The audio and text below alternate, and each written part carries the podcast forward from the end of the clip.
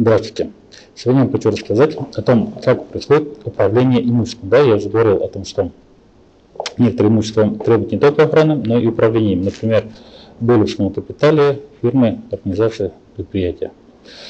А, вот, как это осуществляется? Ну, сначала нотариус производит оценку этого имущества, независимую оценку, то есть привлекается независимый оценщик, который производит оценку имущества, чтобы установить его стоимость.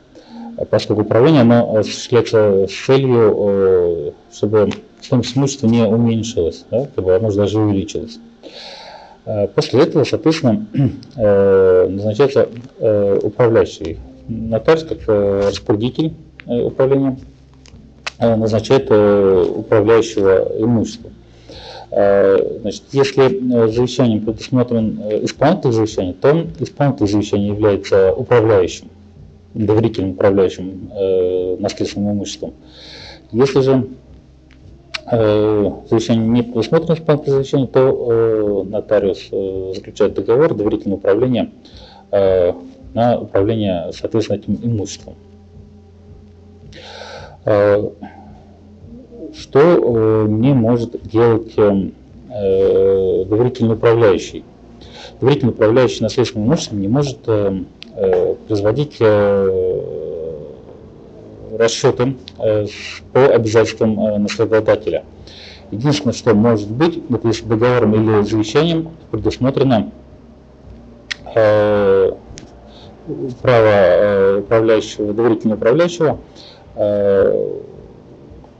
возместить расходы на, связанные со смертью наследодателя. Это отдельная категория, расходы, которые мы с вами тоже поговорим в свое время.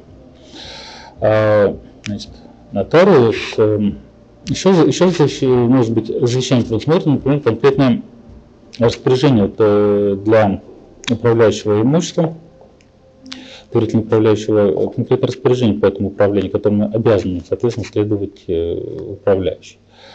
Нотариус э, должен контролировать, конечно, процесс управления, не, не, реже, не реже одного раза в месяц э, он должен это делать, э, может потребовать отчет доверительного управляющего. И в случае великих либо нарушений он имеет право расторгнуть договор доверительного управления, назначить другого управляющего. Э, значит, кто может быть доверительным управляющим? Ну, кроме профессионального управляющего, может быть еще наследник.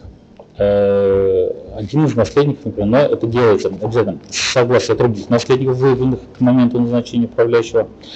Э, либо, если такого согласия нет, то э, по решению суда такое возможно. Также со стороны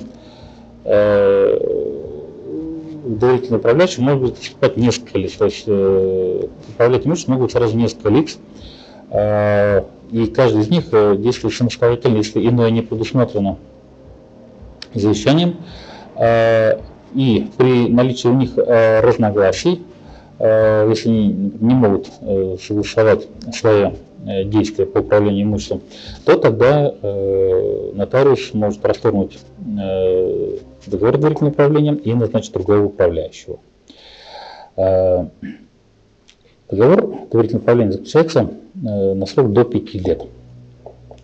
Э, и э, когда наследник получает, ну, просто на 5 лет, а не на полгода, потому что, соответственно, полгода это срок для вступления наследства, как вы помните, а если наследство шестимесячный срок закончен, наследник может в любое время обратиться за наследственным имуществом, но, соответственно, любое время это не значит, что он прямо сразу обязан за ним обратиться. Поэтому это время может растянуться для сбора документов или еще каких-либо действий. Э, но с момента, как э, один из наследников получил э, наследственное имущество, в которое входит как то имущество, которое находится в доверительном управлении, то тогда он становится учредителем управления и может э, расторгнуть договор э, с доверительным управляющим и потребовать э, передачи ему имущества, которое, собственно говоря, которым управляет доверительный управляющий. Но наследники могут и не требовать этого имущества. Естественно, наследники не требуют имущества, передатчик имущества, ну, признаватель так управляет, то тогда, соответственно, э, договор этот продлевается на еще в 5 лет.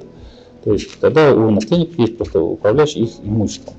Вот в таких вот чертах э, правила управления имуществом. Если вам требуется какая-то более подробная информация, либо вам требуется э, оформить наследство или у вас возникли наследственные споры, то вы всегда можете обратиться за разрешением этого вопроса в юридическое. Всего доброго.